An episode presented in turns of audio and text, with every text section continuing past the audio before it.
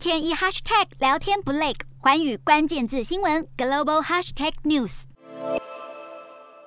拜登政府想借重抖音网红的力量，为乌俄之战做出正面宣传，于是请来网红们在白宫聚会。老字号脱口秀周六夜现场当然不会放过这个戏谑的机会，在短剧中模仿白宫发言人的演员不停地询问着打败普丁的方法，嘲讽意味十足。根据《华盛顿邮报》报道，白宫方面十号邀请几位抖音网红参加线上会议，并向这些网红说明乌克兰局势，表示希望网红们能传递正确的战况资讯给大众。这并不是拜登首次借用网红的力量宣传。去年疫情肆虐期间，拜登也曾邀请超过五十位 YouTube 或 TikTok 网红，以每人每月好几千美元的酬劳，邀请他们宣传疫苗接种。